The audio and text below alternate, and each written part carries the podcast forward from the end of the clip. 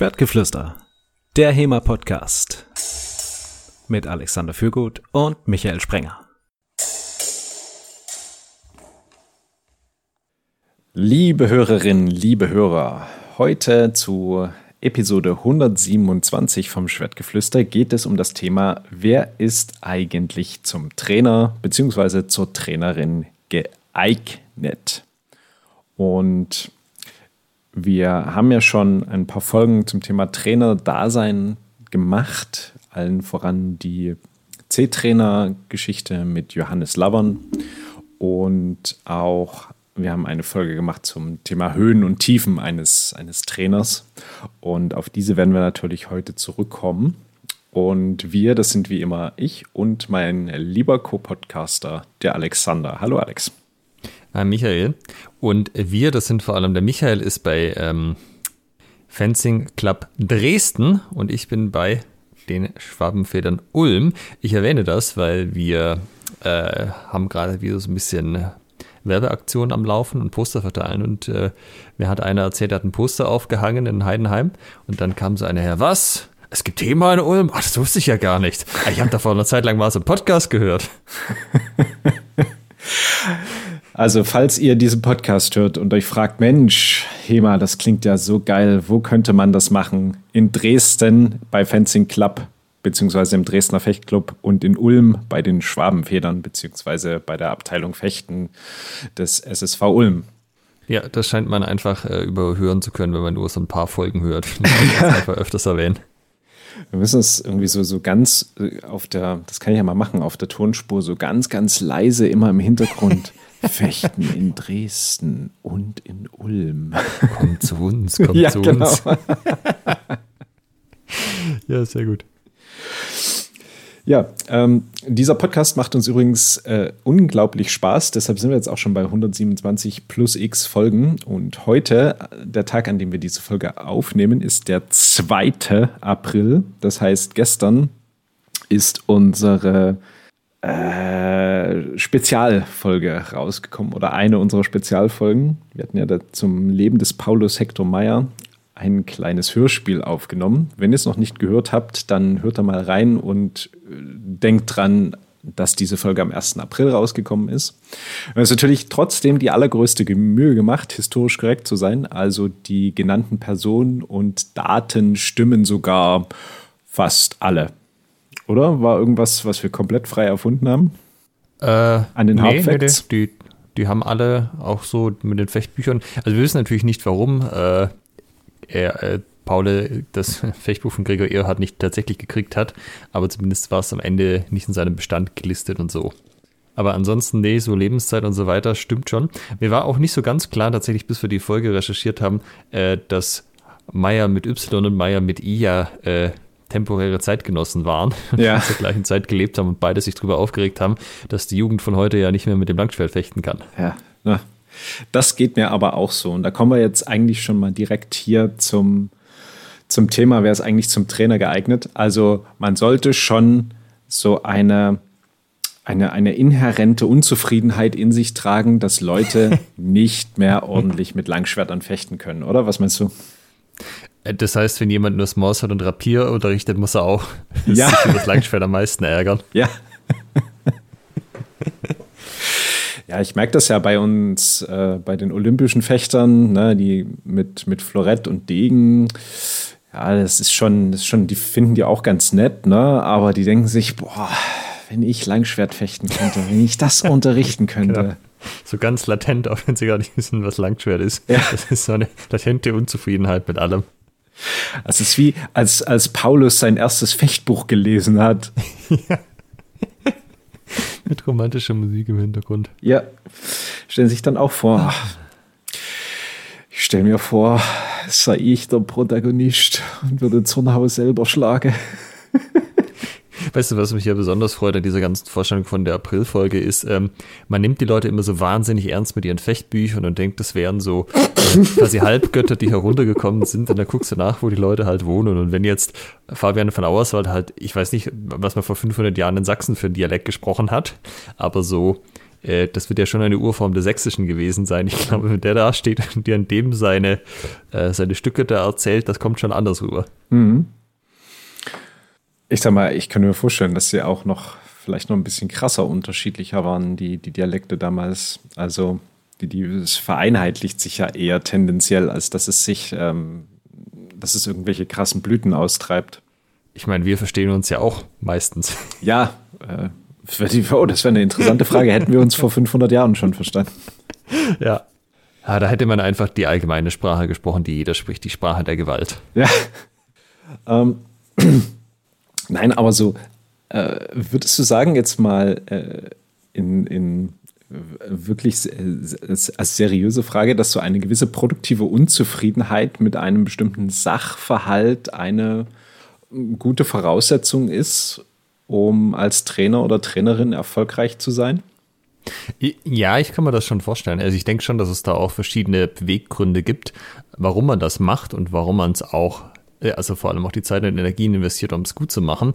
Und diese latente Unzufriedenheit, dass man es nicht ertragen kann, wenn Leute irgendwas nicht so richtig gut machen, ist, glaube ich, schon einer von den Gründen auf jeden Fall. Ja. Aber auch, dass man irgendwie was voranbringen möchte. Also äh, ich habe ja damals Fencing Club gegründet, weil ich ähm, meine Idee vom, vom Fechten, vom historischen Fechten durchziehen wollte und weil das, was es gab, mir hat mich nicht zufriedengestellt hat. Und äh, daraus, aus dieser Unzufriedenheit, ist dann eben Fencing Club gewachsen, äh, entstanden und jetzt am Wachsen. Hm, wie war das bei dir? Also, als du mit den Schwabenfedern angefangen hast, du hast ja, wir hatten in einer Folge so das Thema, ähm, so, so, so, Moment, hat, hatten wir das Thema überhaupt schon, so Thema Aliveness und äh, wie du dazu gekommen bist? Haben wir darüber eigentlich schon mal geredet? Also in irgendeiner Folge haben wir mal über Trainingsmethodik geredet, auf jeden ja, Fall. Ja. Und die ist ja bei dir auch irgendwie entstanden oder du hast dich dafür entschieden, für dieses Modell, für dieses System, ähm, weil du einen Missstand hattest, mit dem du unzufrieden warst, oder? Ja, das kann man schon so sagen. Also ich bin ja, äh, wie ich das Gefühl schon hunderte Male erzählt habe, in diese Trainerrolle reingerutscht, weil der, der die Gruppe äh, gestartet hat oder das Ganze halt initiiert hat, dann irgendwann mit Studium und Co. zu viel Stress hatte und dann ähm, war halt quasi keiner mehr da und es war halt äh, gefühlt klar, ähm, entweder das macht jetzt jemand oder es passiert nichts, also es, es geht quasi auseinander und dieser jemand war da nicht an der Stelle. Und wenn du das halt eine Zeit lang machst, äh, also ich war latent also nicht nur latent, ich war sehr unzufrieden mit meiner Leistung als Trainer sozusagen, weil ich habe ja vorher auch, äh, bevor ich mit Thema angefangen habe, nicht wirklich Sport getrieben, geschweige denn irgendwie unterrichtet. Dementsprechend habe ich halt ähm, mich eingelesen in diese ganzen Themen, so wie funktioniert das, wie bringt man Leuten überhaupt was bei und so. Und man findet da zwar viel, was so aus der Pädagogik kommt, hat dann aber schon immer sehr viele Fragezeichen, wie man das jetzt auf Kampfsport anwenden möchte. Hm. Und wenn du aber über darüber nach also wenn du versuchst zu recherchieren, wie Kampfsportarten ihre, ihr Zeugs aufbauen und wie die da rangehen und halt nicht nur ein, ja, wir machen es halt so, weil wir es schon immer so machen, sondern das sind die Hintergründe, das denken wir uns dabei, dann findest du da halt fast nichts. Also mhm. du findest halt von Leuten, die das mal gemacht haben, so von, ja, im Karate haben wir es immer so gemacht. Und wenn dann jemand nachfragt, ja, wieso, dann sind die Erklärungen meistens also am Ende läuft es darauf hinaus, weil wir es halt schon immer so gemacht hatten, in schöneren Worten. So, ja, ja, ja unser Trainer hat immer gesagt XY. Das hat natürlich ja. keiner von uns jemals überprüft. Ja. Und äh, das ist halt irgendwie nicht das, was mir gereicht hat an der Stelle, weil ich möchte halt die Sachen nicht nur irgendwie fortanzen, sondern ich möchte auch die Hintergründe verstehen und da irgendwie eine Erklärung zu. Und dieses ganze Erlebnismodell war halt ähm, einer von den wenigen Punkten, wo ich das gefunden habe. Das sind ja so Blogposts von Matt Thornton und der hat halt nicht nur erklärt, wie er das macht, sondern auch warum er das macht und was seine Beobachtungen sind. So quasi eine äh, komplette Herleitung, warum er dieses Modell verwendet. Und äh, das war alles, also seine Beobachtungen, die er da hatte, haben sich halt eins zu eins mit meinen Beobachtungen gedeckt und das war halt alles dann so, aber natürlich, ja klar, ja logisch, ja genau. Gut, dann probiere ich das jetzt wohl mal aus. Das klingt alles sehr schlüssig, was hier argumentiert wird. Und hat sich dann in der Praxis eben auch herausgestellt, dass das auch ziemlich gut funktioniert. Das heißt, man braucht als Trainer nicht nur die Unzufriedenheit, ich glaube, die Unzufriedenheit, die ist recht schnell da, ne? dass du ja. sagst, also scheiße hier. aber dann natürlich auch die, den Drive, da eine Verbesserung draus zu ziehen. Also ne, eine produktive Unzufriedenheit, ein Verbesserungs-, Selbstverbesserungsanspruch sollte man. Ja, also haben. Leute, die, die halt ins Meckern verfallen, wenn irgendwas nicht laufen, äh, die werden es nicht weit bringen als Trainer. Das ist, ich meine, das kennt man ja wahrscheinlich von der Arbeit halt. Es läuft im Projekt nicht gut, es läuft im Team nicht gut. Manche Leute sagen halt, okay, lassen wir mal die Köpfe zusammenstecken, was machen wir? Mal probieren Sachen aus. Dann wird's, wenn du mit solchen Leuten zusammenarbeitest, halt über die Zeit immer besser. Und andere Leute, die verfallen halt in notorisches Meckern, aber ändern genau gar nichts an ihrer Situation, außer man zwingt sie von außen dazu. Mhm. Man muss natürlich unterscheiden. Manchmal ist die Situation auch, dass äh, da den Leuten, die äh, etwas, einen Missstand anprangern, keine Möglichkeit gegeben wird, etwas zu ändern. Das ist natürlich auch ein systemimmanentes Problem.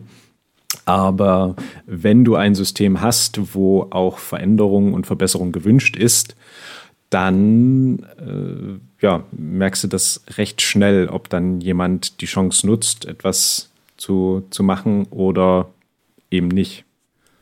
Ja, das stimmt schon, aber ich glaube, selbst bei Leuten, äh, also selbst in Systemen, wo man eigentlich Verbesserungen anstreben kann, äh, gibt es trotzdem Leute, die glauben oder möchten glauben, dass, dass sie das nicht können.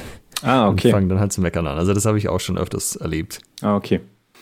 Ich meine, selbst wenn du so ein, so ein System hast, wo äh, Veränderung und äh, ich sag mal Input ähm, nicht so gewünscht ist oder eher so klein gehalten wird, kannst du immer noch einen Systemwechsel machen. Kannst du deinen eigenen Fechtclub in Dresden gründen, zum Beispiel. Ja, ja zum Beispiel. Also ich meine, du hast eigentlich fast immer Möglichkeiten, irgendwas in deiner Situation zu ändern. Aber das ist ja so ein bisschen ein Ding, wie Leute auch durchs Leben gehen. So bin ich ein Opfer meiner Umstände oder sage ich halt, die Umstände sind, wie sie sind. Wie kann ich jetzt das Beste daraus machen? Mhm. Und wenn man sich dann dafür entschieden hat, also entweder bekommt man jetzt die Möglichkeit, dass jemand sagt, ja, hier, dann zeig doch mal, mach doch mal, schlag doch mal was vor. Oder man ist sogar so weit, dass man sagt, ich mache jetzt mein eigenes Ding und hat sich da äh, die entsprechende Infrastruktur geschaffen. Was ist dann wichtig? Was braucht man dann als Trainer oder Trainerin, um weiterzukommen? Also es gibt ja unterschiedliche Beweggründe, warum man das macht und auch mit welchem Ziel man das Ganze macht. Aber ich würde ähm, eigentlich gerne noch mal einen Schritt zurücktreten, ähm, wie denn die, wie denn die Auswahl von Kandidaten erfolgt und die Ausbildung, weil das spielt da ja so ein bisschen mit rein. Also bei uns ist es so, wir haben jetzt, also ich habe, wie gesagt, es gab jemanden, der das Training gemacht hat, den Martin. Der hatte dann keine Zeit mehr, dann habe ich gemacht. Dann irgendwann ist das Ganze gewachsen und es war halt klar, wenn ich jetzt nicht da bin, muss das auch irgendjemand übernehmen. Und äh, jemand anderes muss auf jeden Fall als zweiter Trainer verfügbar sein. Mindestens mal für äh, Vertretung. Das ist dann äh, der Lukas relativ schnell gewesen. Und über die Jahre war es dann aber halt so, okay, es war halt, da war die Gruppe klein, es gab jetzt nicht wahnsinnig viel Auswahl. Da hast du halt irgendwie immer dann den einen gehabt, der ein sehr offensichtlicher Kandidat war. Äh, mittlerweile ist es aber ja so, wir sind ja als Gruppe sehr viel größer. Es gibt auch äh, sehr großen Erfahrungsschatz. Also es gibt viele Leute, die schon länger dabei sind, äh, unterschiedlich aktiv noch sind und so. Und wir haben aktuell äh, vier vollwertige Trainer und zwei Assistenztrainer, Trainerinnen. Und da ist aber halt natürlich irgendwann der Punkt gekommen, wo man gesagt hat, wir haben jetzt durchaus einen Pool von Kandidaten. Es gibt nicht nur den einen und es kommt eh sonst keiner in Frage, wie man die auswählt. Und das heißt, da hat man sich dann wirklich mal hingesetzt und sich überlegt, was ist denn eigentlich, also wer, wer wäre denn da jetzt wirklich für geeignet so? Und lange Rede äh, oder lange Einleitung. Ich war eben an dem Punkt schon, äh, und das kommt irgendwie alle paar Jahre vor, dass man sich halt überlegt, aus einer Gruppe von potenziellen Kandidatinnen und Kandidatinnen, wen würde man da gerne äh, als Trainer sehen und wieso? Und man spricht das halt immer Rahmen der anderen Trainer durch. Aber ist das bei dir schon irgendwie ein Thema gewesen, dass du gesagt hast, ich gucke jetzt oder ich gucke mal meine Gruppe so an und muss jetzt mal überlegen, ich bräuchte zum Beispiel jemanden als Assistenztrainer oder jemand, wo ich Potenzial sehe, den zum vollwertigen Trainer auszubauen? An dem Punkt bin ich in der Tat. Also ich habe das Glück, okay. dass ich ähm, äh, quasi einen Zuwachs bekommen habe im letzten Jahr. Ähm, einen Fechter aus Frankreich, den Arthur. Und der hat erstens sehr viel fachlichen Input reingebracht. Der hat auch mich in meinem Fechten sehr, sehr viel weitergebracht, weil ich mich halt sonst nicht von außen sehe. Und das ist äh, super wichtig, dass man auch sich als Trainer gegenseitig von außen ein bisschen anguckt und Hilfestellung gibt. Und ihm kann ich zum Beispiel jetzt das reguläre Training, wenn ich aus irgendeinem Grund nicht kann, problemlos überhelfen, sag, hier kannst du das Training machen. Und genau, dann, dann tut er das. Äh, also beziehungsweise er sagt, ja, ich kann das machen und dann, dann tut er es. Da kann ich mich dann drauf verlassen. Ich bin aber auch an dem Punkt, wo ich sage, ich brauche jemanden, der oder die perspektivisch die Grundausbildung, also wir haben einen Einsteigerkurs über ein Jahr, der mich da oder die mich da unterstützen kann. Das ist ja irgendwie so das Typische, was man abgibt, den, den Einstiegskurs, weil der hat ja meistens ein festes Programm, die ja. fachlichen Anforderungen sind nicht so hoch und man kann sich ein bisschen mehr um den Rest kümmern. Bei dem sind aber gerade die menschlichen Anforderungen sehr hoch, weil du natürlich dann, also wie sagt man so schön, es gibt keine zweite Chance für den ersten Eindruck. Ja. Und jemand kommt halt in die Halle, kommt zum Training und an dem Punkt entscheiden sich die allermeisten, ob sie das durchziehen oder nicht. Natürlich nicht aktiv, nicht bewusst, aber einfach unbewusst, emotional, einfach über das Bauchgefühl, über das Unterbewusstsein entscheidest du in diesem Punkt, yo, das ist was für mich oder nicht. Mhm. Und wenn du dann quasi nicht diesen, diesen ersten Eindruck hast, wo sich Leute direkt wohlfühlen, geborgen fühlen, ähm, na, das sind ja so unsere unbewussten Bedürfnisse, die wir haben, dann wird es, äh, wird es schwierig. Und dann muss natürlich Training natürlich entsprechend auch Spaß machen, Freude machen. Also da arbeite ich ja sehr viel beim Einsteigerkurs damit, dass den Leuten einfach das historische Fechten richtig Bock bereitet, dass sie dann auch von alleine sagen, ey, komm, lass mal jetzt hier noch eine Stunde Fußarbeit schleifen oder äh, dann auch entsprechend später in etwas exzessiveres Workout-Training mitgehen, dass sie dann einfach sagen, ja, das macht mir einfach so viel Bock, ich will mich so weiterentwickeln. Das, da, das will ich von ganz alleine. Da brauchst du aber eben am, am Anfang, der diesen, der diesen Kick setzt, sozusagen, der den Kickstart da setzt, um Leute zu begeistern. Ja. Also ich kenne halt jetzt, oder ich habe über die Jahre jetzt halt verschiedene äh, Typen von, von Fechter und Fechterinnen erlebt so. Ähm, also quasi so, auch wenn man sie fragt, hey, Trainer, Co-Trainer, kannst du das irgendwie vorstellen? Wäre das ein Ding für dich? Wollen wir das mal ausprobieren, ein halbes Jahr oder so. Und äh, es gibt zum Beispiel den einen Typ, das sind Leute, die machen das aus so einem gewissen Pflichtbewusstsein raus. Die sagen halt, gut, wir haben offensichtlich Bedarf. Ähm, wenn, wenn ihr glaubt, dass ich bin geeigneter Kandidat dafür, dann würde ich das auch machen. Aber die haben nicht so diesen äh, 110-prozentigen Drive und ich muss jetzt äh, da so richtig Gas geben und alles recherchieren, was ich in die Finger kriege. So. Die wollen das schon gut machen. Und die gehen auch, wenn intern irgendwie Seminare und Events sind, dahin und vielleicht auch mal auf ein externes. Aber das sind jetzt keine Leute, die sich äh, die Abende um die Ohren schlagen und dann Videos gucken, Bücher lesen, äh, mit Leuten reden, was auch immer, um da noch die letzten 30 Prozent irgendwie rauszuholen, was den Trainingsaufbau angeht. Während es andere Leute gibt, die haben so viel Drive, wobei die tatsächlich sehr selten sind, äh, die, die musst du eigentlich nur in die richtigen Bahnen lenken und dann klemmen die sich da voll dahinter. Und dann gibt es äh, die dritte Kategorie, Leute, die sehr viel Drive haben, aber vielleicht aus verschiedenen Gründen auch vielleicht menschlich nicht so hundertprozentig geeignet für diese Rolle sind, äh, was dann auch immer ein bisschen schwierig ist. Also das sind so die, die drei Varianten, die ich gesehen habe. Also ich gehöre sicherlich auch zu den Leuten, die da einen ziemlichen Drive mitbringen, dann auch was zu machen und was äh, auf die Beine zu stellen, so. Ähm, aber das hat auch in unserer Geschichte jetzt nie jeder von den Trainern im gleichen Maße gehabt und die haben trotzdem ähm, total okayes Training gemacht. Also da kommen wir zu einem wichtigen Punkt. Du hast gesagt, was du ansprichst, sind ja de facto Persönlichkeitsmerkmale. Ja. Und in der aktuellen psychologischen Forschung, so wie ich es mitbekommen habe, unterscheidet man da fünf, ähm, also die fünf großen. Ähm, ja. Das ist äh, Extraversion, also bin ich eher extravertiert ähm, oder mich eher introvertiert.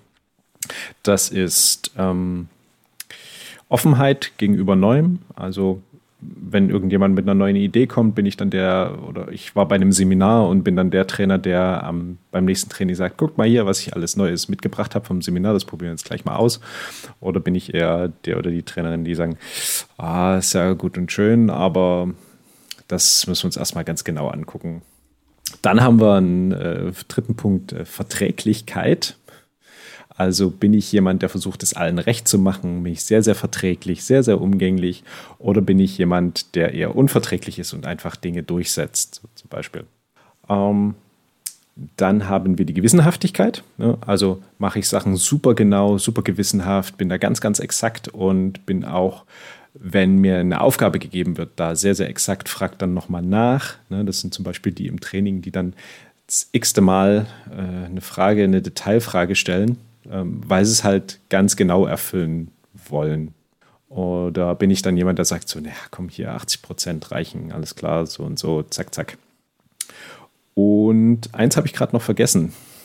Neurotizismus heißt ah, es auf Deutsch, Neu auf Englisch ja. Neuroticism. Neurotizität. Das ist im Prinzip emotionale Stabilität. Also habe ich mich unter Kontrolle oder raste ich auch gerne mal aus, sozusagen, vereinfacht gesagt. Beziehungsweise emotionale Stabilität ja für verschiedene emotional, äh, Emotionen. Also es kann ja Wut sein, das kann ja aber auch Trauer sein, dass ich, was weiß ich, leicht in Tränen ausbreche zum Beispiel. Ja. Und da, wenn wir jetzt mal die fünf nehmen, was würdest du sagen, sind da für einen Trainer, woran erkennt man einen guten Trainer, wenn man jetzt auf diese fünf Bereiche einer Persönlichkeit schaut?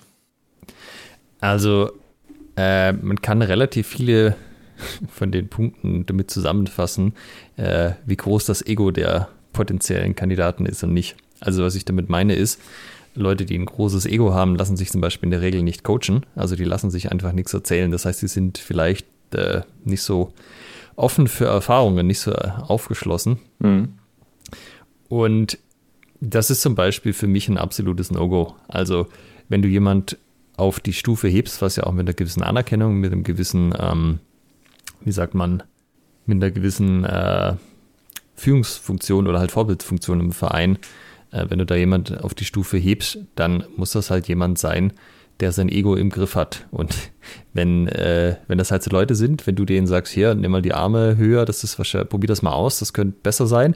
Und die finden dann viele Gründe, warum, äh, warum sie das nicht machen sollen. Äh, mit den Leuten kannst du halt nicht irgendwie als Trainer zusammenarbeiten, weil dann äh, geht mal irgendwas schief und da sind ja tatsächlich auch unter Umständen die körperliche Unversehrtheit der Trainierenden, was eine Rolle spielt. Und dann sagst du, hey, das geht gar nicht, was da abgegangen ist, das muss anders werden. Und dann kommen da auch viele Gründe und viele Ausreden, warum das nicht geht. Mhm. Dann, äh, ja, nee, das funktioniert für mich nicht. Also das ist echt ein No-Go. Und hängt natürlich aber auch mit anderen Sachen zusammen. Also auch Gewissenhaftigkeit ist natürlich ein Ding. Du willst nicht, dass die Leute irgendwie so maximal äh, chaotisch und verplant rangehen und dann, ja, ob ihr das mit Maske macht oder nicht, das ist keine Ahnung. Und äh, ja, was die Verträglichkeit auch angeht, also ich glaube, gerade im Kampfsport ist es natürlich schon so, die Leute müssen ein gewisses Mindestmaß an äh, Streitbarkeit auch mitbringen. Ja. Also sie dürfen nicht zu verträglich sein, aber du musst natürlich trotzdem irgendwie die Bedürfnisse der Trainierenden im, ja, im Blick behalten, ja. sag ich mal. Man muss auch immer unterscheiden, das ist ja quasi einmal, wie man ist und zum anderen, wie man sich verhält. Also äh, ich persönlich bin auch ein eher unverträglicher Mensch, ähm, kriege es aber hin, wenn ich, äh, wenn es drauf ankommt und ich, also ich kann es ganz gut beeinflussen, wenn ich darauf Bock habe.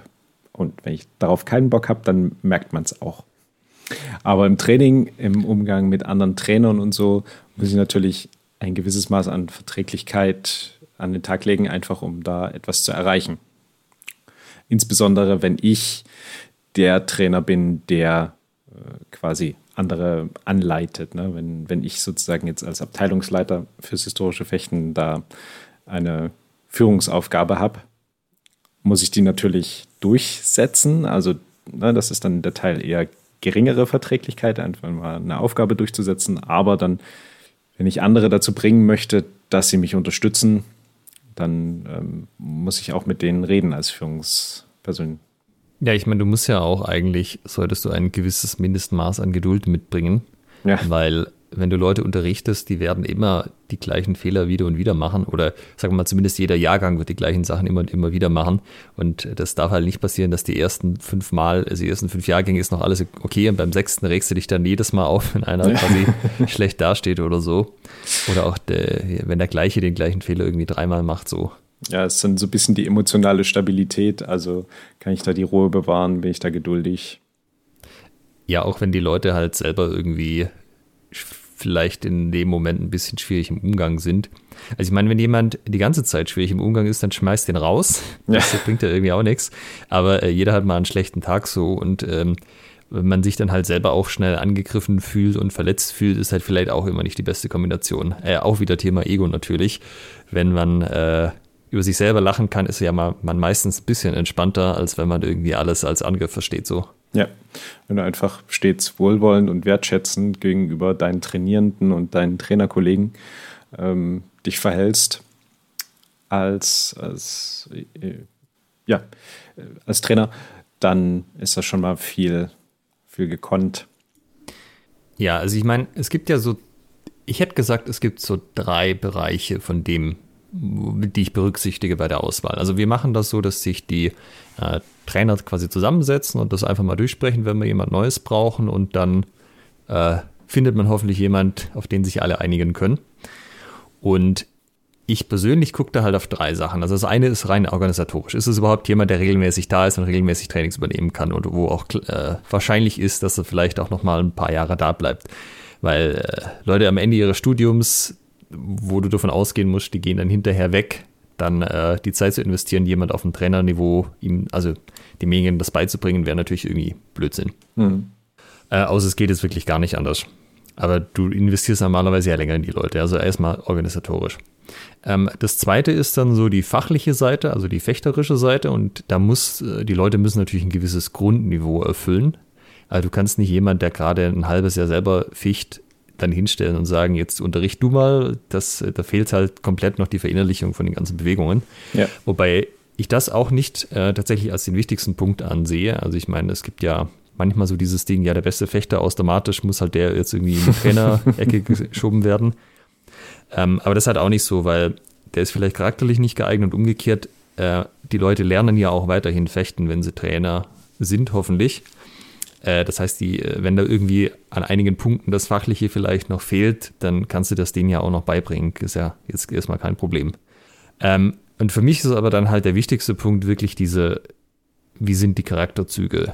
Also wie, wie schätze ich die Person ein? Und wie gesagt, also wenn da schon irgendwie klar ist, äh, der, diejenige hat, hat das Ego nicht im Griff, ähm, also sowohl was so Sachen angeht, weißt du, Leute lektionieren scheitert schon daran, dass man sich ja auf keinen Fall treffen lassen möchte.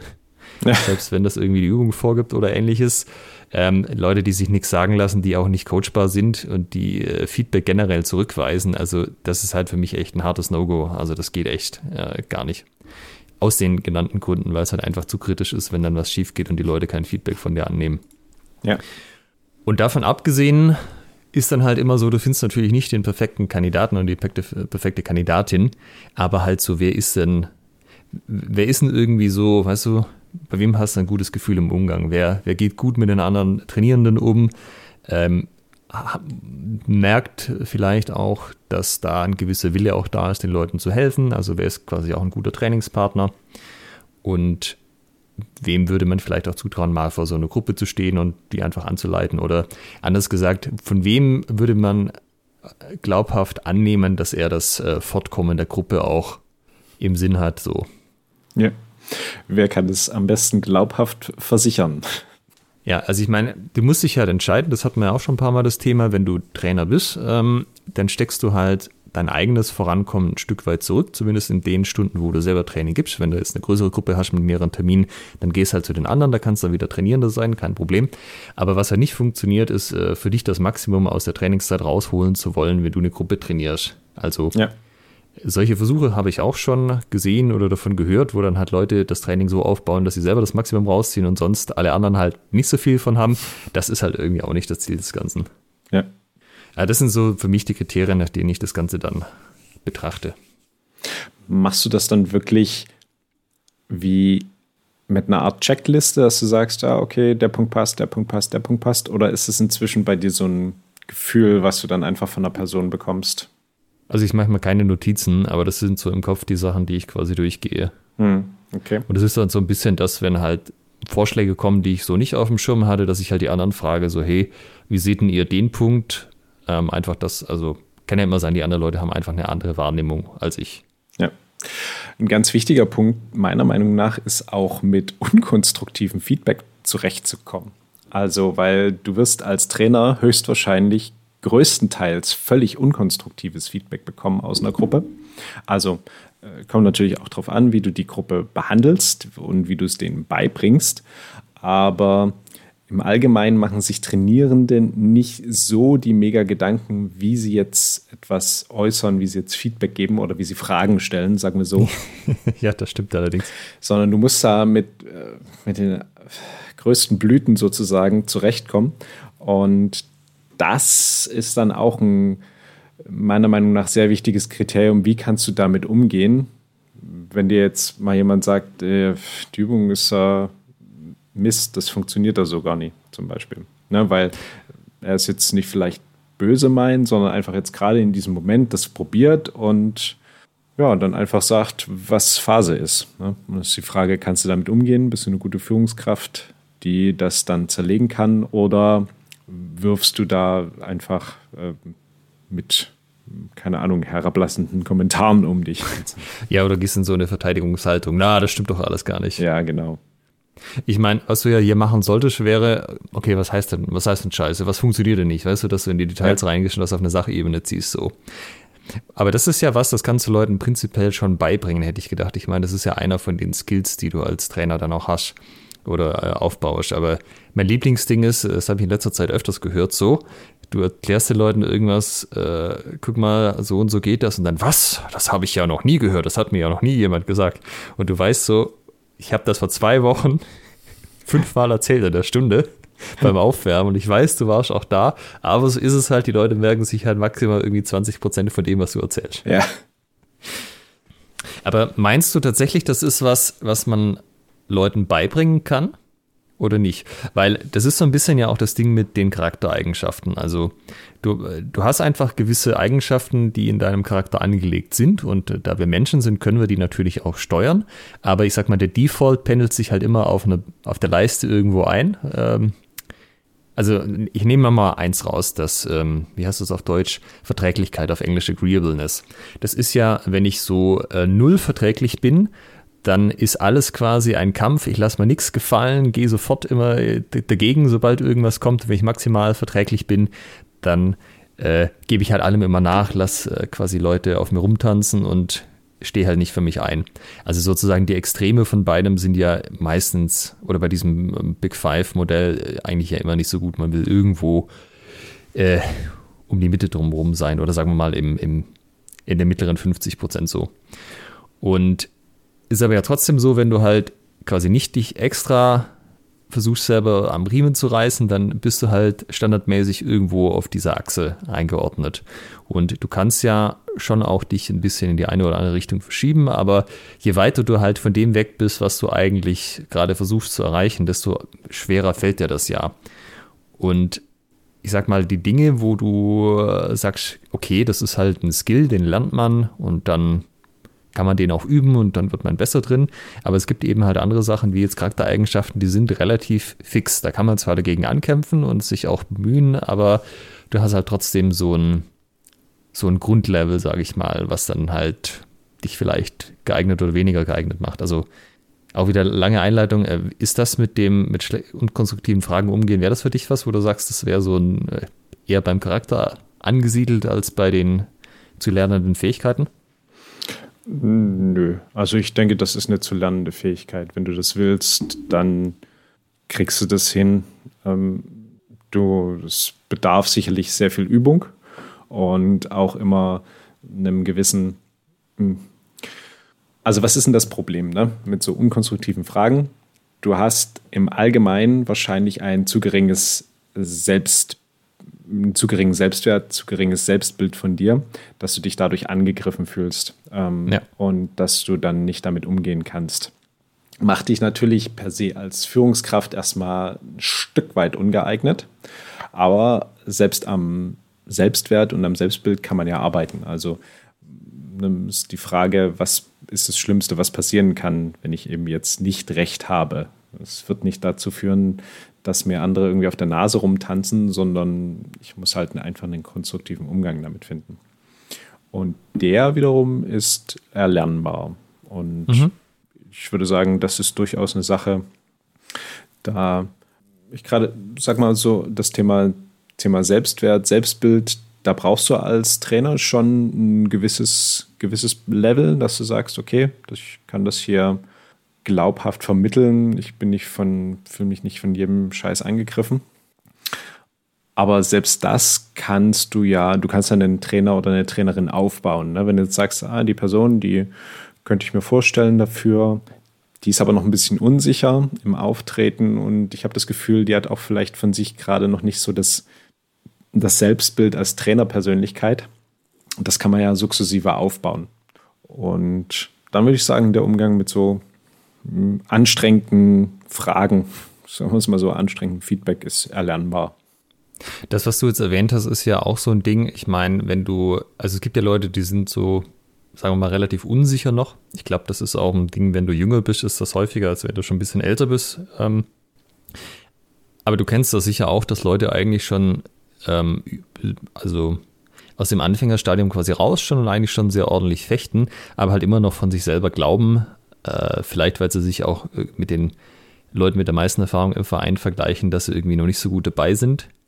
Ja. Und denen du dann halt immer wieder erzählen musst, hey, pass mal auf, äh, sieht schon gut aus bei dir, du machst gute Fortschritte und alles, das ist alles nicht so schlimm, wie du glaubst. Und so habe ich das eben beim Trainern auch schon gesehen, auch schon bei den ähm, Externen, dass die halt, im, als sie angefangen haben, noch sehr unsicher waren im Auftreten und so weiter, aber natürlich diese positive Rückmeldung und diese Bestätigung auch von den anderen Leuten aus dem Verein und auch von der Vereinsführung, äh, dass sie glauben, dass die Leute dafür geeignet sind, dass sie dann doch in diese Rolle und dieses Selbstvertrauen auch reingefunden haben mit der Zeit. Mhm. Was ich da mache, zum Beispiel jetzt im Anfängerkurs bereits, ist, dass ich mir von der Gruppe Sachen erklären lasse. Also, dass ich dann immer, da ist dann jeder mal dran und dann sage ich nur, ne, was haben wir letzte Stunde gemacht? Und da kommt dann, keine Ahnung, Paraden. Und ja, ist dann immer ein bisschen unfair, aber die Person, die dann Paraden gesagt hat, da sagt, ja, super, komm mal her. Ähm, wie wird denn pariert? Ne? Wenn ich jetzt so mit dem Hieb komme und dann oh, es ist so dann dieses, dieses Lehrgespräch, was quasi eine getarnte, ähm, äh, wie soll ich sagen, getarnte Einheit ist, wo die Person dann quasi eine Wissen vermittelt. Ne? Er erklärt ja dann. Und darüber kriegst du erstens mit, welche Personen das schon gut können. Und zweitens, die, die da so ein bisschen unsicher sind, wie wir das gerade hatten, bekommen dadurch das entsprechende Selbstvertrauen von einer Gruppe, was zu erklären, merken, dass es immer ein wohlwollender, wertschätzender Umgang ist, dass dann niemand für Falschaussagen irgendwie dumm angemacht wird, sondern dass dann immer ähm, das entsprechend gewürdigt wird, wie was, sie, was er oder sie sagt. Und darüber baust du Unsicherheiten ab und auch ein, ein positives Selbstbild auf. Hast du denn was, wo du sagen würdest, das ist für dich ein No-Go? Also da kannst die Leute, da können sie machen, was sie wollen, dann können sie fünfmal ankündigen, dass sie einen Konkurrenzverein aufmachen in Dresden. Äh, die Leute werden bei dir nicht Trainer oder Trainerin, weil. Weil. Ich glaube, die wären gar nicht bei mir in der Gruppe. so. Also, die hätte ich, also so ein, so ein richtig ultra hartes No-Go, die, die wären gar nicht in meiner Gruppe. Ähm, wenn kein Interesse daran besteht, irgendwie anderen sinnvoll etwas beibringen zu wollen. Also du hast ja manche, die kommen in der Gruppe gut klar und benehmen sich ordentlich.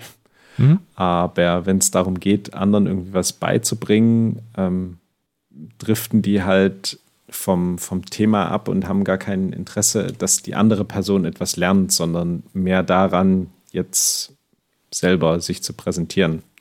Und ähm, oder selber nicht blöd dazustehen oder ähm, ja, so eine Geschichten. Und Leute, die die Schuld bzw. Verantwortung für Dinge ständig auf andere abwälzen und sagen, ja, aber der und der, der hat das ja beim letzten Mal auch so und so gemacht. Ja. ja erstens ist es der und der, zweitens war es das, das letzte Mal, ne? du bist jemand anderes und wir reden über hier und jetzt. Ich glaube, das wären so für mich, wenn die das nicht ändern. Ich sag mal, also sie können es ja immer ändern, aber wenn sie es nicht machen, dann werden sie auch kein Trainer.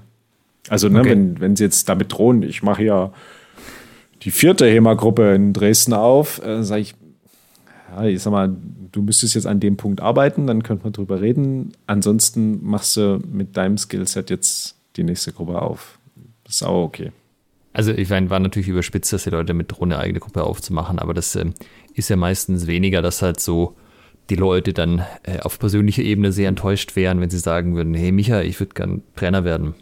W wann geht's los so? Und dann musst du leider sagen, ah, schwierig. Naja, mm, das würde ich vielleicht noch nicht mal sagen. Würde ich sagen, äh, würde ich natürlich erstmal fragen, cool, also was hat dich dazu bewogen, jetzt Trainer werden zu wollen? Und dann erstmal die Motivation herausfinden. Und wenn ich die verstanden habe, dann kann ich sagen, ja, sehr gut. Ähm, wärst du dann auch bereit, mit dieser Motivation an folgenden Punkten ähm, dich zu verbessern? Weil dort und dort wäre es gut, wenn du dich so und so verhalten würdest. Ähm, das, das müsste man mal üben. Ähm, Wäre das okay ja. für dich? Hast du daran ein Interesse? Und dann kann das losgehen. Ist natürlich sehr viel Aufwand. Also ne, diese Vorgehensweise ist deutlich aufwendiger, als zu sagen, nö, meine ich, ich bin hier die Herrlichkeit, ich entscheide und ähm, hm. ich ignoriere deinen Bedarf.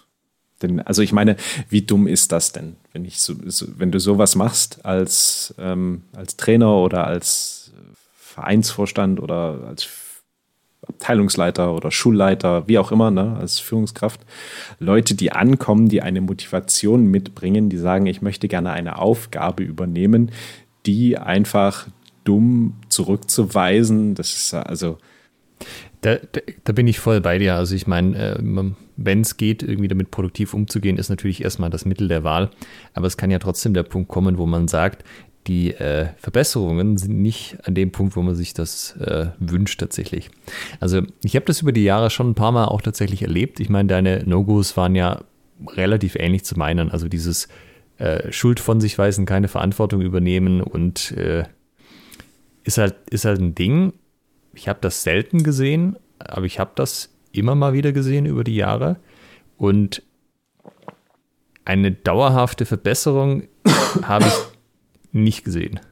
Also auch wenn man es angesprochen hat, so hier, guck mal, das bringt dich nicht weiter, du stehst dir da selber im Weg. Äh, das macht das Training auch mit den ähm, anderen nicht besser, das macht es für mich irgendwie schwieriger und so. Ähm, davon, dass jemand da wirklich hart Probleme mit hatte, Feedback anzunehmen und Verantwortung zu übernehmen, äh, den den Wechsel quasi mal in die Kurve zu kriegen zu jemand, der das, der das tut und der das kann, das habe ich tatsächlich persönlich bisher nicht miterlebt. Ich sage nicht, dass das nicht vorkommen kann, nur das ist was, was halt in meiner persönlichen Erfahrungswelt bisher noch keine Rolle gespielt hat. Darum habe ich da, ich sage mal, zumindest leichte Zweifel, dass das, dass das vielleicht ein, also dass das was werden könnte. Aber waren das Personen, die dann zu dir gekommen sind und gesagt haben, du, ich wollte gern Trainer werden? Äh, nee, das hat schon vorher angefangen. Also das war schon im Rahmen vom hm. regulären Training Thema. Ja. So mit, hey, ich will das und das und das, du pass mal auf, äh, folgendes. Mhm. So. Okay. Aber äh, ich glaube, dass solche Personen würden gar nicht ankommen und sagen, hey, hier, ich habe Bock, Verantwortung zu übernehmen. Weil dann damit ja Verantwortung verbunden wäre, ne? Ja, ja und nein. Also das kann ja auch so ein Ding sein, sein Ego zu streicheln, dass man den Weg des Trägers einschlagen Ja, das stimmt möchte. natürlich, ja. Also Trainer sein, Vorstand sein, was auch immer. Das ist natürlich ja. mit Prestige verbunden und da legen manche Leute mehr Wert auf, die, auf den Titel sozusagen. Mhm. Ja, also ich meine, man hat manchmal, glücklicherweise ja auch relativ selten in der HEMA-Szene, wenn man mit Leuten interagiert, schon so den Eindruck, dass das ein starker Motivator war. Auch hier, äh, ich meine, man kann sicherlich auch aus der Richtung in die Rolle reinwachsen, so, aber ähm, dass das jetzt so, ich sag mal, äh, wie, wie, nennt man das nochmal, ultristisch, ultraristisch? Äh, altruistisch? Altruistisch, danke. Dass, dass die Leute da irgendwie mit altruistischen Motiven ankommen und sagen, deshalb möchte ich Trainer werden, ist halt vielleicht auch nicht so das Ding, was so regelmäßig passiert oder immer. Ja. Jetzt sind wir bei der, bei der Persönlichkeitsgeschichte und bei der, äh, wie man, wie man die Auswahl macht, ja ganz schön, ganz schön ins Detail gegangen. Aber am Ende äh, würde ich sagen, ist es am Anfang trotzdem so, ein, so eine Gefühlssache. Hat man einfach ein gutes Gefühl zu sagen, ah, die Person ins, ins aufs, auf Trainierende loszulassen, ist eine gute Idee. Also insbesondere natürlich, wenn die Gruppe an sich noch klein ist, ist es meistens ja eh so, dass es nur irgendwie einen plausiblen Kandidaten gibt. Aber wenn die Gruppe größer wird, ist das halt schon was, wo man sich auch ein bisschen Gedanken machen zu sollte, was, wie man da die Auswahl trifft. Jetzt nehmen wir an, wir haben jemanden gefunden. Und jetzt? Also schön wäre es an dieser Stelle, wenn man irgendeine strukturierte Ausbildung hätte, wo man den Leuten beibringt, nämlich die ganzen Fähigkeiten, die man braucht, um Trainer, äh, Training zu geben. Äh, das haben wir auch schon öfters erwähnt. Das ist halt einfach ein separater Skilltree sozusagen. Es gibt das Fechterische, aber es gibt auch das Unterrichten. Das sind einfach zwei Paar Schuhe. Die haben natürlich einen gewissen Überlapp, wenn man Fechten unterrichtet, aber das ist auch ein Haufen Zeugs, was man einfach unabhängig vom Fechten selber lernen und wissen muss. Ja.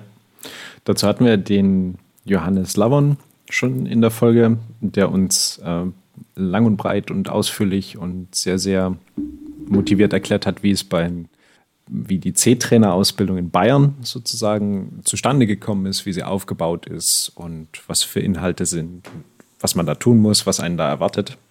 Also wenn ihr im Raum Süddeutschland lebt und sagt, boah, ich, äh, ich fühle mich gerade zum, zum Trainer berufen, nachdem ich diese Folge hier gehört habe, dann hört euch gerne die Folge mit Johannes nochmal an und ähm, ja, äh, findet dann alle, alle Informationen dort entsprechend in den Show Notes.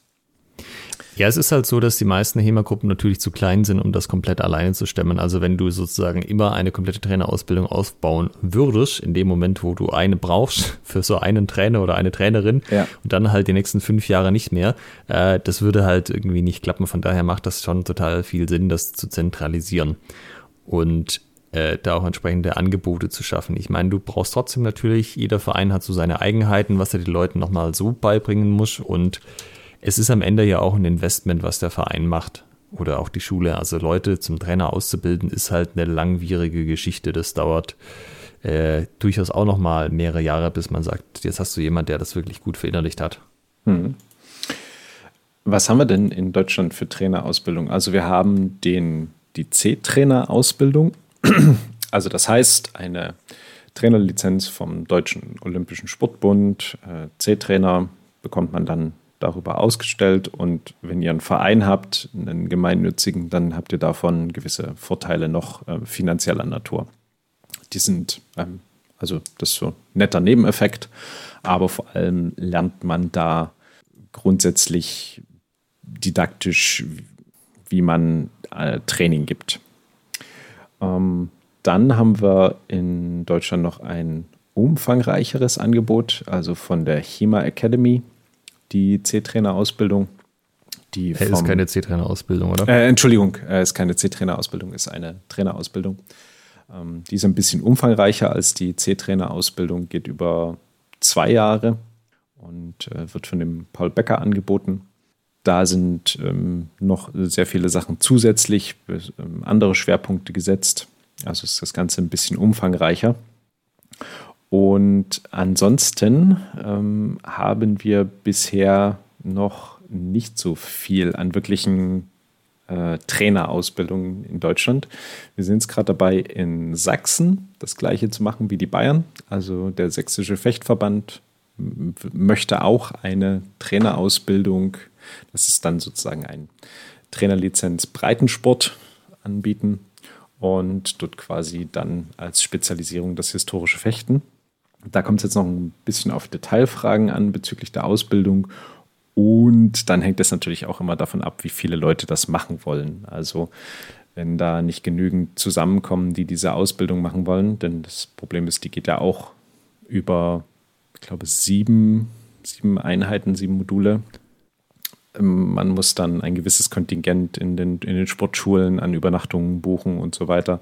Und da willst du einfach eine Sicherheit haben, dass selbst wenn dir ein paar Leute abspringen, du dann noch genügend hast, um das safe durchzuziehen. Denn es ist ja auch enorme Kosten damit verbunden und ein enormer Aufwand, Organisationsaufwand. Das darf man nicht unterschätzen. Ja.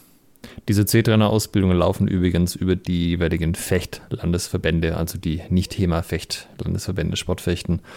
Ähm, du kannst unseren Zuhörern an der Stelle vielleicht auch einmal noch sagen, machst du das dann eigentlich, die Ausbildung, oder wie hast du das jetzt gedeichselt, dass es, dann eine, dass es das in Sachsen gibt?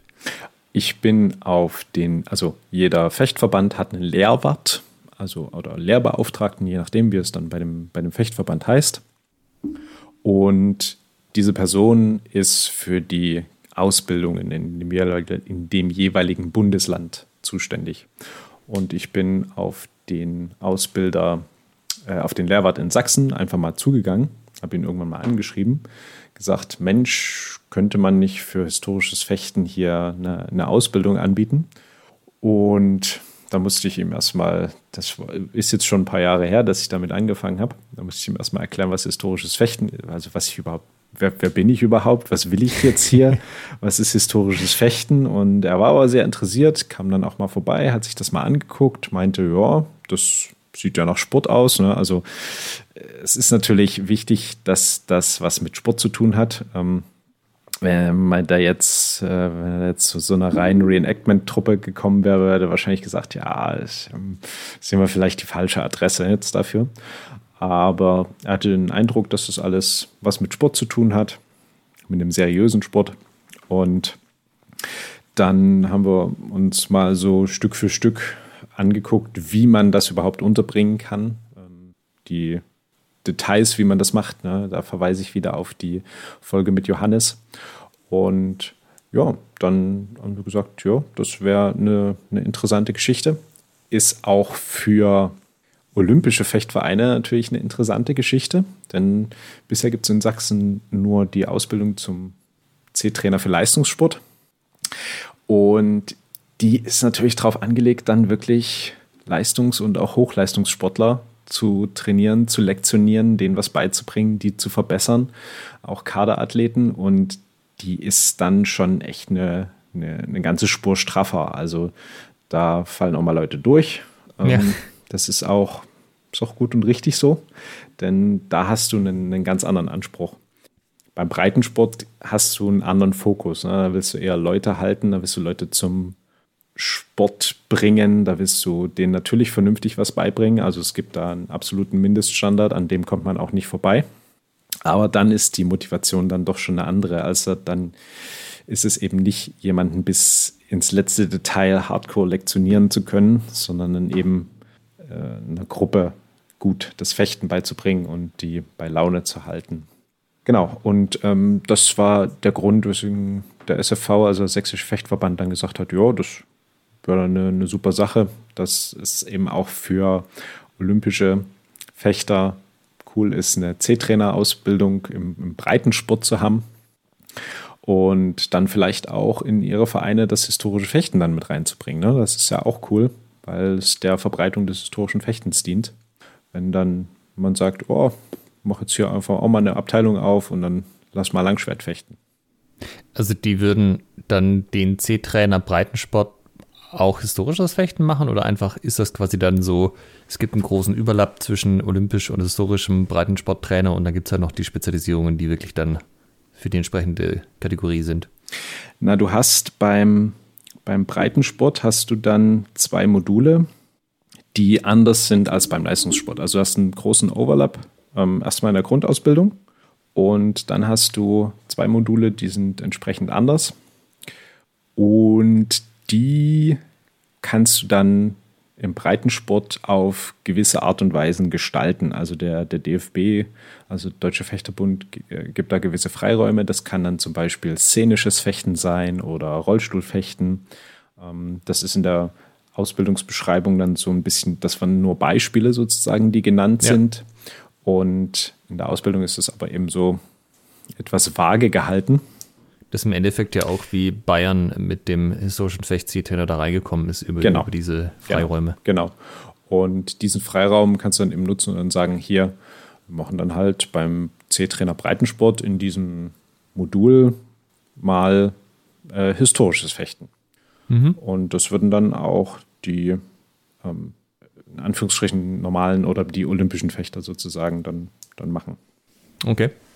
Gut, also ich meine, ihr habt es gehört, vielleicht auch mal bei euch auf die entsprechenden Landesfechtverbände äh, zugehen und denen sagen, ihr hättet das gerne. Ich weiß, dass da schon in diversen Bundesländern Anfragen gestattet wurden. Nicht alle davon sind so positiv und interessiert ausgefallen wie in Sachsen, aber steht der Tropfen hüllt den Stein, wenn dafür genug Leute geschrieben haben, überlegen die sich vielleicht auch nochmal, ob das nicht gut wäre zu haben. Was man dann immer machen kann, ist natürlich auf äh, Referenzen verweisen. Also in Bayern äh, haben wir halt jetzt damit eine super Referenz mit dem ähm, Bayerischen Fechtverband, dass man sagen kann, hier, die bieten das an, guckt euch das mal, schaut da mal hin. Ne? Zack, Präzedenzfall geschaffen. Ja, und äh, die Sachsen wollen das auch und ähm, da einfach mal die, die Personen ins Spiel bringen, die jeweiligen Lehrwarte und dann sagen, hier, dann unterhaltet euch doch mal mit denen und ne, dann, die werden euch schon erzählen, dass das hier kein Blödsinn ist. Ja, ansonsten ist, ist es dann echt auch schon wieder gewesen, was es an aktuell und wir reden von Anfang 2023 verfügbaren Trainerausbildungen gibt. Ich meine, es gibt noch ab und zu so Fortbildungsangebote, so Wochenenden, äh, wie jetzt die DDRF-Trainertage oder so, aber das ist ja keine Ausbildung, das ist halt immer ähm, on top sozusagen noch ein Bonus. Ja, das kannst du natürlich dann auch in deinem Verein selber für dich und deine Trainer noch organisieren, dass du sagst, Mensch, wo haben wir denn haben wir denn Nachholbedarf, was weiß ich, in der Methodik, in der Didaktik, in der Einsatz der Stimme, wie, ja. wie zum Beispiel ein wirklich wichtiges Thema, wie mache ich drei Stunden Training hintereinander, ohne heiser zu werden? Also ja, wie muss ich mit meiner Stimme umgehen? Und das kannst du natürlich dann für dich und deinen Verein, deine Gruppe selber bestimmen. Ja. Also am Ende geht es ja eigentlich um Qualitätssicherung bei so einer Ausbildung. Man möchte, dass die Leute so ein gewisses Mindestmaß an Wissen mitbringen, was über das eigentliche Fechten hinausgeht. Also das fängt ja schon bei so Sachen an wie Erwärmung, wie funktionieren Muskeln, solche Dinge aber natürlich auch, wie gehe ich mit einer Gruppe um, wie gehe ich mit Einzelnen um. Einfach so, dass man, ich meine, im Grunde, das klingt jetzt viel mit sieben Wochenenden, beziehungsweise es sind ja, wenn du da noch so Trainerassistenz oder sowas machst, dann sind es ja nochmal ein paar mehr. Ja. Aber das ist ja trotzdem nur, eigentlich ist es ein Crashkurs, der dir so wirklich die absoluten Basics beibringt. Ja, absolut. Ich glaube, die, das ist dann eben so ein auch noch ein sehr, sehr großes, wichtiges Kriterium, diese, dieser Lernwille, dieser Fortbildungswille bei Trainern, dass du. Ja, du musst halt dranbleiben. Genau, dass du sagst, Mensch, geil, gib mir alles, alles, was ich in die Finger kriegen kann und ähm, ich nehme hier alles, um mich irgendwie fortzubilden, weiterzubilden, um mich als Trainer zu verbessern, um meine Trainerskills auszubauen. So bin ich übrigens äh, zu meiner Mentaltrainerausbildung gekommen. Hast du das gewusst? Äh, du hattest mal erwähnt, das war glaube ich sogar auch im Podcast, dass das für dich so ein Bereich war, wo du gesagt hast, da siehst du eine Lücke, da weißt du nicht so richtig und dann hast du mal geguckt und hast diese Mentaltrainer-Ausbildung gemacht, äh, mit der du dich ja jetzt auch selbstständig gemacht hast, so Vollzeit. Ja, genau. Also ähm, dieser, dieser Weiterbildungswille kann einen auch schon sehr viel weiterbringen, sozusagen, ungeahnt weiter. Ja, und ich finde aber auch, das ist halt auch was, wie gesagt, bei uns gibt es auch äh, oder gab es auch Trainer, die da halt äh, nicht so den großen Weiterbildungswillen hatten. Aber ich sag mal, das ist natürlich was, was dir total zugutekommt, analog zum Fechten, dass man halt mit dem, was man hat, nie so hundertprozentig zufrieden ist. Ich meine, man kann auch Erfolge feiern, ganz klar, aber dass man halt sagt, und was ist da jetzt der nächste Schritt, was kann ich noch machen, was wäre noch cool. Ich meine, klar, wir machen das zum Großteil ehrenamtlich, äh, bis auf die paar Ausnahmen, die das beruflich machen. Ähm, da muss man halt gucken, dass es ins restliche Leben auch reinpasst. Und ich sag mal, ich bin zum Beispiel jemand, der liest gerne Bücher. Und dann, wenn mich ein Thema interessiert, lese ich halt ein Buch oder zwei oder drei dazu und dann weiß ich einiges über das Thema und dann kommt quasi das nächste. Aber ich verstehe das natürlich auch, dass manche Leute einfach nicht so die Lesetypen sind. Aber du kannst natürlich auch YouTube-Videos schauen, äh, Blogs lesen. Ähm, da gibt es ja, also was auch immer halt vom, ähm, Format passt zu dem, was man irgendwie nebenher, neben dem sonstigen Leben noch sinnvoll konsumieren kann. Aber dass man halt da so ein bisschen sein Ding findet und seine Kanäle findet und sagt, hey, da, da bleibe ich am Ball sozusagen. Ja, wenn du den ganzen Tag auf Facebook rumhängst, vielleicht kannst du ja mal die ganzen Meme-Seiten entfolgen und stattdessen mal ein paar Anima-Seiten folgen oder so. Ich meine, das sind ja auch alles Möglichkeiten. Hauptsache mal, man bleibt ein bisschen am Ball und guckt, was, was abgeht und was eigentlich so die Entwicklungen sind und wird immer mal wieder auf interessante Sachen auch einfach gestoßen. Ja. Aber da, da sprichst du einen sehr, sehr wichtigen Punkt an, um auch da auf Blindspots gestoßen zu werden, ist es, glaube ich, auch sehr, sehr wichtig, immer einen kollegialen Austausch zu suchen. Also, dass du dich mit anderen Trainerinnen, Trainern, sei es in deiner Gruppe oder sei es äh, gruppenübergreifend, austauschst. Wie machen die dies, das, jenes? Wie gehen die mit bestimmten ja. Situationen um? Was ist da wichtig? Vielleicht glaub, auch mal eine, eine Supervision sozusagen gegenseitig, dass man mal bei einem Training vorbeigibt, Feedback gibt und dass man auch Trainer zu sich einlädt und sich Feedback dann entsprechend geben lässt. Ich glaube tatsächlich ist es äh, geschickter. Also es ist natürlich auch gut, wenn man es in der Gruppe macht, aber es ist geschickter, wenn man das extern macht. Weil gerade wenn man schon ein bisschen im äh, Business ist sozusagen, dann mhm. hat man ja vielleicht die Leute, die jetzt Trainer sind, selbst auch mit ausgebildet und dann hast du halt immer so ein Lehrer-Schüler-Verhältnis, auch wenn man dann schon äh, eigentlich seit ein paar Jahren auf gleicher Ebene steht so. Und ähm, das äh, macht es manchmal ein bisschen schwer, so weil die Leute dann halt den Eindruck haben, ja, das, äh, wenn es der Alex macht, der wird schon wissen, was er tut, passt ja. schon. Und Leute von extern, die halt nicht sozusagen deine Autorität irgendwie so wahnsinnig achten, die sind dann vielleicht auch mal direkt und sagen, hey, das war jetzt einfach nicht cool, was du da gemacht hast. Das, äh, und das äh, erdet einen dann auch manchmal wieder. Ja. Ähm, was ich da tatsächlich auch hilfreich finde, ist auch ab und zu mal was Neues selber zu lernen, wo man Unterricht drin kriegt. Das kann auch mal nur von Wochenende oh ja. sein. Oh ja. Einfach nur um nochmal zu sehen, wie machen andere Leute das und auch so dieses, ah, oh, das geht mir so auf den Sack, was die gerade macht, mache ich das auch? Nee, ich mache das nicht. Okay, sollte ich auch nicht anfangen. Ja, als Positivbeispiel muss ich gerade mal das Seminar von der Christine Konsmo, was ihr neulich hattet, bei euch erwähnen. Ja. Das war auch mal sehr schön zu sehen. Sie hat eine sehr angenehme Art als Trainerin und ähm, da kann man sich sehr viele Sachen abgucken. Und dann auch eben in der Methodik, was sie so für, wo sie so Schwerpunkte drauflegt.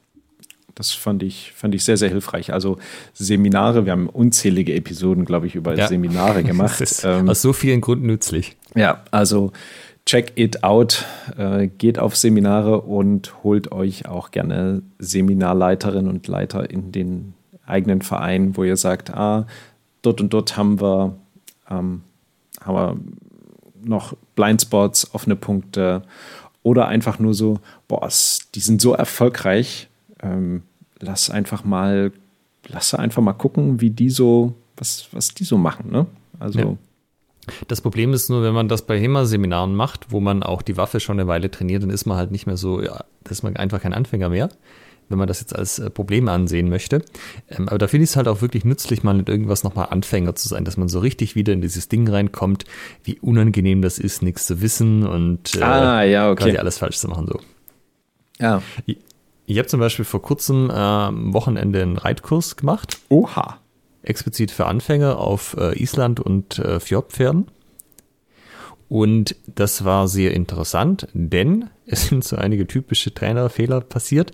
Also nicht mir, sondern eben der Dame, die das gemacht hat. So unter anderem unklare, unklare Angaben machen, was die Leute eigentlich mit ihren Pferdchen tun sollen.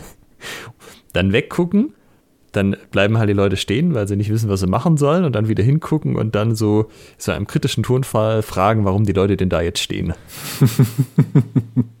und äh, solche Dinge, was dann auch wieder, wo du halt in dem Moment dann für dich als äh, Trainierender denkst, Alter, du hast uns nichts erzählt, was wir tun sollten. Dann bin ich halt mal stehen geblieben. Was soll ich denn sonst machen? Ja. Letztes Mal bin ich losgeritten, da hat es geheißen, war auch nicht in Ordnung. Und wo das halt dann hilft, wenn du quasi einen Schritt äh, zurücktrittst und sagst, ah, Moment, ich verstehe, wie das passiert, mal bei mir darauf achten, dass mir das nicht auch passiert beim ja, nächsten Mal. Ja. Ganz klare Tu-das-Anweisungen. Da hilft dann übrigens auch kleiner, kleiner Pro-Tipp. Ähm, man, man erklärt was und dann einfach kurz, gibt es noch Fragen zur Aufgabe? Und dann auch nochmal ganz explizit fragen, wer hat die Aufgabe verstanden? Und und die Gegenprobe machen, wer hat sich gerade nicht gemeldet. Also das, das Ist das eine Erfahrung, dass sich Leute dann tatsächlich melden und sagen, ich habe es nicht verstanden? Äh, bei wer hat das nicht verstanden, melden sich die Leute nicht. Ja. Oder nicht, nicht, es sei denn, die sind wirklich ähm, schon relativ abgebrüht und sagen, hä, nee, habe ich nicht kapiert. Ja. Ähm, also ich bin so jemand, ne? Wenn ihr verstanden, also, hä, was? Nee, keine Ahnung, wie das gehen soll, habe ich nicht gerafft. Ähm, aber bei Wer hat die Aufgabe verstanden, ähm, melden sich tendenziell eher die Leute, die wirklich sagen, ja, habe ich gerafft. Ja. Und dann siehst du schon, okay, hier waren gerade alle Hände oben oder waren nicht alle Hände oben. Ja, das ist so ein bisschen ja auch, es gibt ja immer Leute, die sind so notorische Fragensteller. Mhm. Also positiv, dass die halt, wenn sie irgendwas nicht verstanden haben, irgendwas wissen wollen, dann fragen sie halt. Mhm. Und es gibt halt Leute, die kommen sich da, weiß ich nicht, wahrscheinlich doof vor oder so und machen es dann halt nicht, aber verstehen es dann halt auch nicht. Ja. Im, im Einzeltraining oder bei einer, bei einer kleineren Gruppe kannst du dann auch immer noch mal sagen, okay, ähm, kannst du mir einmal mit deinen Worten erklären, was du jetzt verstanden hast? Er will einfach nur sicher gehen, dass alles angekommen ist. Ja, ah, das ist natürlich schön, das äh, sollte ich auch mal wieder machen. Ja. Also das mache ich im Mentaltraining ganz, ganz oft, wenn ich eine, eine größere Aufgabe erkläre einem Klienten oder einer Klientin, dann einfach nochmal auf Nummer sicher gehen, dass alles angekommen ist. Und das hilft auch ungemein der Person, die Aufgabe zu verinnerlichen und sich dann selbstbewusst zu werden. Also wo, die kommen dann von alleine mit Fragen, ähm, was, was irgendwie unklar ist. Ja, ich meine, das kannst du ja auch machen, wenn du Leute siehst, die offensichtlich was anderes machen als die Übung. Ich meine, du kannst hingehen und sagen, was macht denn ihr da für einen Scheiß? Oder halt nochmal nachfragen, was habt ihr verstanden, was ihr tun sollt? Mhm. Was ist denn jetzt eigentlich gerade die Aufgabe? Ja. Wobei ich auch da sagen muss, also ich meine, wir haben jetzt hier so über Positivbeispiele vor allem geredet, was wohl jemand haben sollte, der dann Training gibt. Ähm, wenn du dir aber natürlich Leute anschaust aus verschiedenen anderen Sportarten, findet man auch durchaus erfolgreiche Trainer, die nicht so sind. Ja. Also ich meine, wir haben ja letztes Mal gerade mit Elias äh, über das Leistungssportringen geredet ja. und dieses, also weißt du, die Empathie habe ich aus diesen Beschreibungen von ja. Training nicht so in dem Maße rausgespürt. ja. So, um ein, äh, ein guter hält's aus und um mal lernen ist nicht schade. Genau.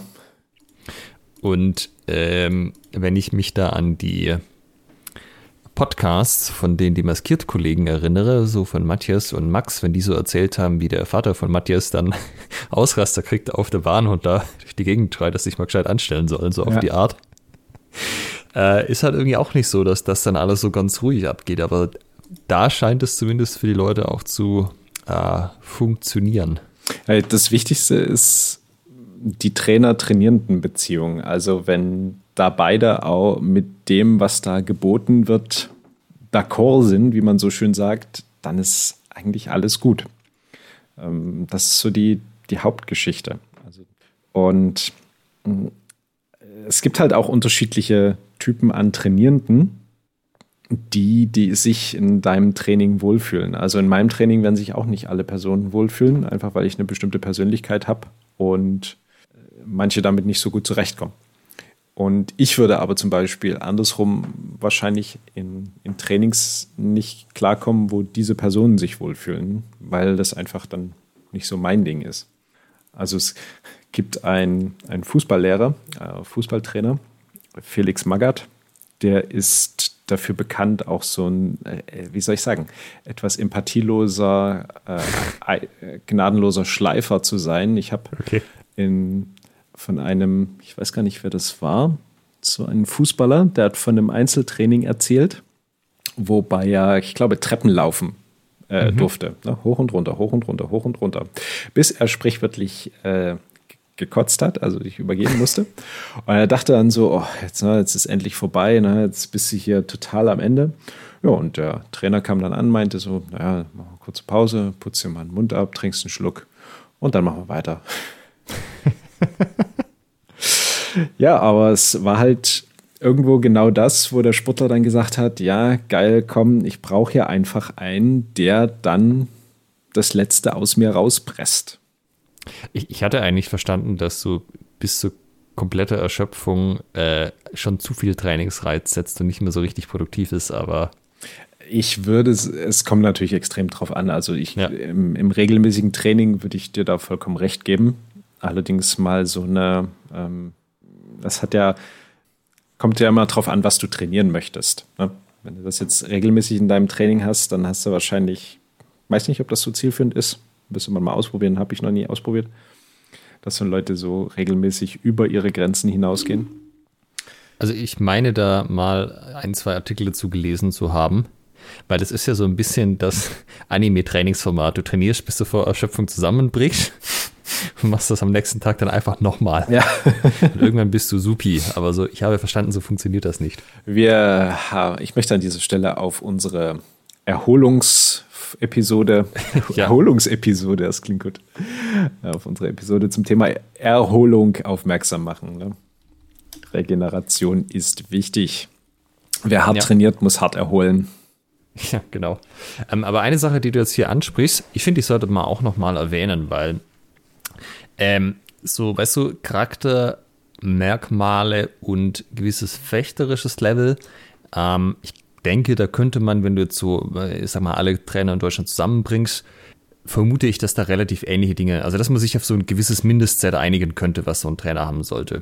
Ähm, umgekehrt, bei den Inhalten, von denen wie dann das Training tatsächlich aufgebaut wird, ist es natürlich schon so, dass es da gewisse Präferenzen gibt von dem, was manche Leute gerne machen und andere nicht so gerne. Ich glaube, da muss man auch ein bisschen aufpassen, dass man sozusagen nicht einen kompletten Klon von sich sucht. Also, oder anders gesagt, wenn das jetzt meine Schule ist und das ist die Alexander Fürgut Thema Akademie, dann kann ich natürlich schon sagen, ich möchte genau jemand, der das genauso macht wie ich und das ist auch meine Erwartungshaltung. Aber in einem Verein ist es ja meistens schon so, dass man da auch, ich sag mal, unterschiedlichen Ansätzen ähm, einen Raum bieten kann und vielleicht auch sollte. Und zum Beispiel, mir macht das keinen Spaß, einfach die, gleiche, die gleichen fünf Übungen jedes Mal zu machen und die dafür dann lange. Also einfach so stumpfe äh, Repetitionen und immer das Gleiche finde ich unglaublich öde.